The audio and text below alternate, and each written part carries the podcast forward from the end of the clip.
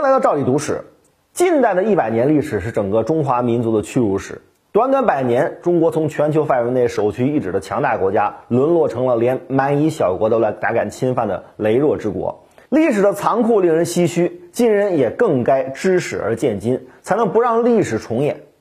要说近代以来曾经对中国开战的国家，有英法联军、美俄两国，当然还有德国、意大利、奥匈帝国、荷兰、比利时等等这些欧洲列强。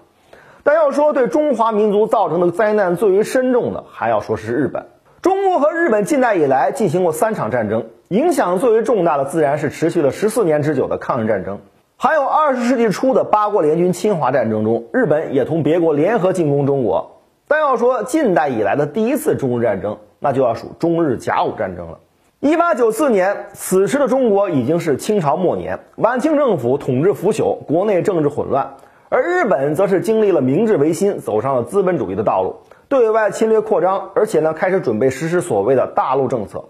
当时的晚清面对着千年未有之大变局，已经是捉襟见肘、应接不暇。几十年前刚刚结束的两次鸦片战争，惨遭西方国家侵入的中国，又紧接着被古代中国一向不予正视的蛮夷倭国入侵，一时间呢是轰动了全球。这一战更让全世界摸清了看似强大的清朝的实力。为后来的八国联军侵华埋下了隐患。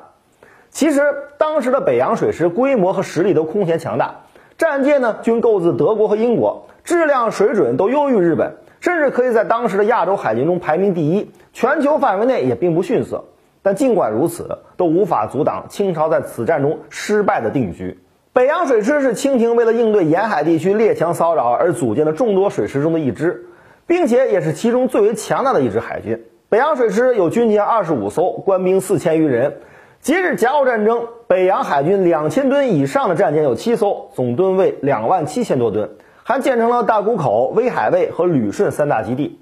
反观日本，两千吨以上的战舰仅有五艘，总吨位比清朝少了一万吨，为一万七千吨。初看两国的军备实力，似乎清朝以碾压之势完胜日本。然而，清朝此时的强大也就仅仅停留在这些看似唬人的数字上面。北洋水师的强大主要得益于建立之初的投入。甲午战争前，洋务运动已经进行了三十余年，改革初见成效。而清朝统治者也认为西方列强只是想图谋贸易利益，于是就放松了对军队的建设。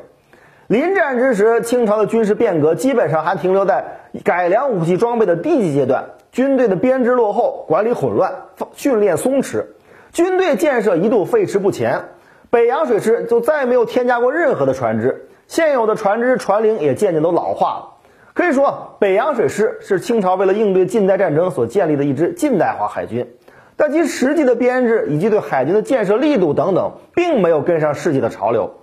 而日本自1885年起便开始了自己的十年扩军计划，到了1892年，随着军费投入的日益加大，日本提前完成了自己的扩军计划。